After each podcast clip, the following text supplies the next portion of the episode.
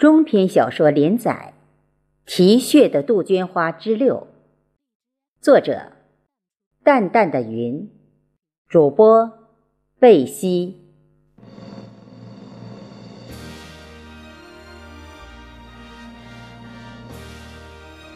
五月，楚东北大别山革命历史纪念馆落成典礼即将举行。我也抽调至组委会参入接待工作。一个明媚的早晨，我和新婚妻子杜鹃来到火车站迎接从北京来的紫竹父母。他们作为老干部后代，被邀请参加纪念馆落成典礼。列车到站时，却只见到了紫竹一人。他抱歉地说：“临上车前。”父亲偶感风寒，身体不适，委托我作为代表前来参加活动。突然，子竹见到我身后的杜鹃，连忙打招呼：“你也从竹川过来啦？”见状，我立即说：“我俩已举办了婚礼，怕影响你学业，就没告诉你。他调到桃园县医院上班，今天。”特地一同来接你父母亲。紫竹微微一怔，随即笑着说：“方哥，祝你们新婚快乐！我要吃喜糖啊！喜糖敞开供应，待会儿到家包你吃个够。”我满口答应。他诡秘的抿嘴一笑说：“方哥。”该怎样称呼这位漂亮的夫人？叫嫂子呀！我随口说道。杜鹃赶紧说：“紫竹，别听他的，叫杜鹃就行了。”此言一出，三人都会心的笑了。我佩服杜鹃的灵性，因紫竹比她大两岁，去年在竹川时。他一直叫紫竹姐姐，现在很难突然改口，这样称呼就化解了彼此间的尴尬。一路上，紫竹告诉我们，已在中科院找到工作，男友在国外还有工作交接，年底才能回国，到时完婚定居国内。我们也对他表示了祝福。紫竹的到来，母亲很高兴，在我县城新家里准备了丰盛的午餐。正好弟弟当兵探亲在家，妹妹也回来给母亲帮厨，一家人在一起相聚，其乐融融。母亲将她做的桃园滑肉、粉蒸肉及本地鳝鱼汤等特色菜放在紫竹面前。一个劲儿的要他品尝，并不时问紫竹家庭及父母身体状况。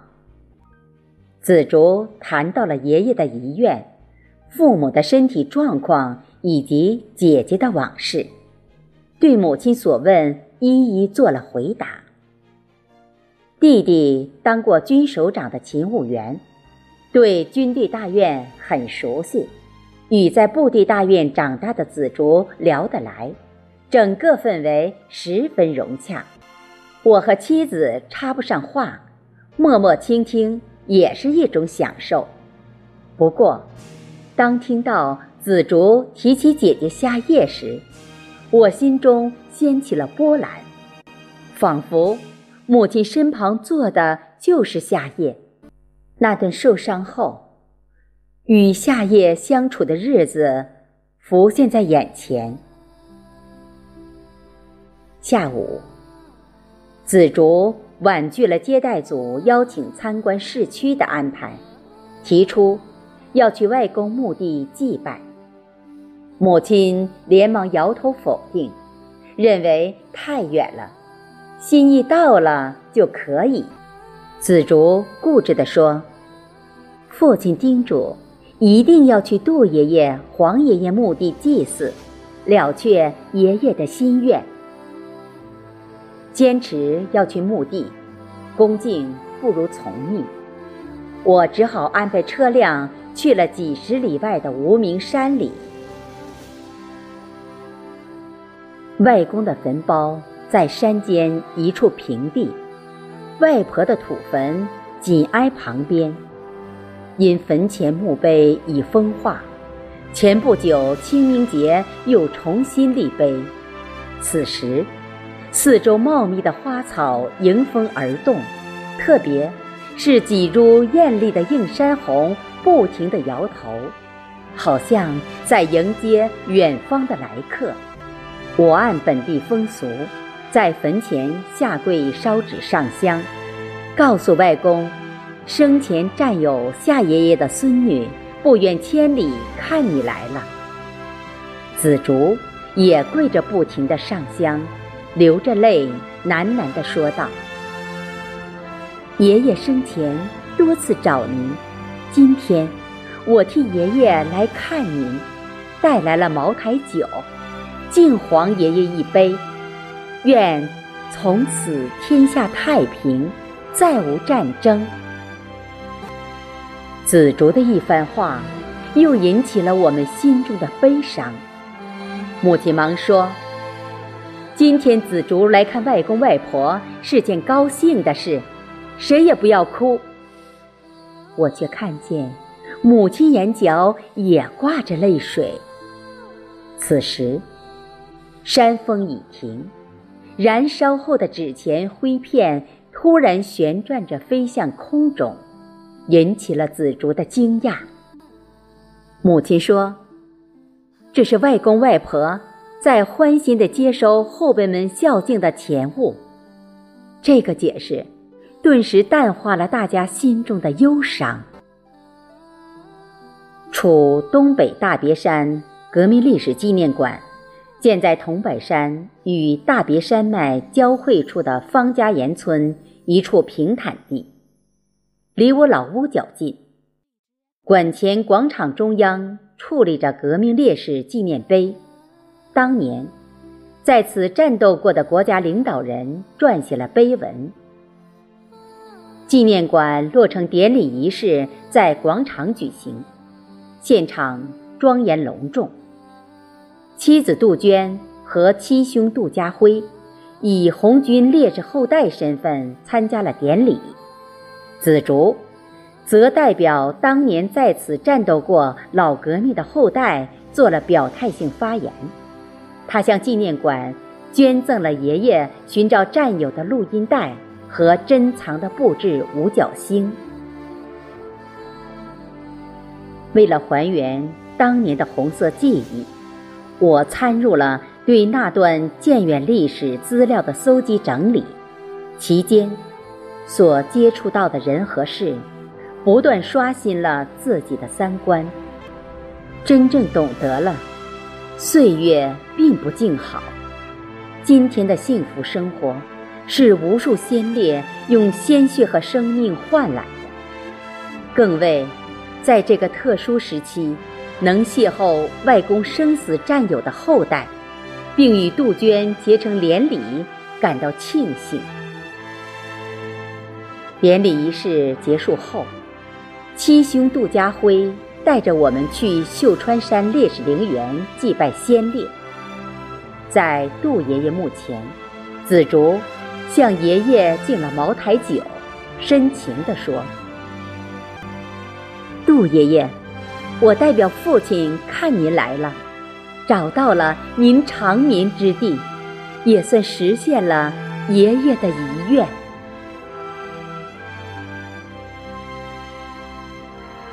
往年，人间四月天，是杜家山映山红盛开的时节。今年，由于天气寒冷，五月花蕾才绽放。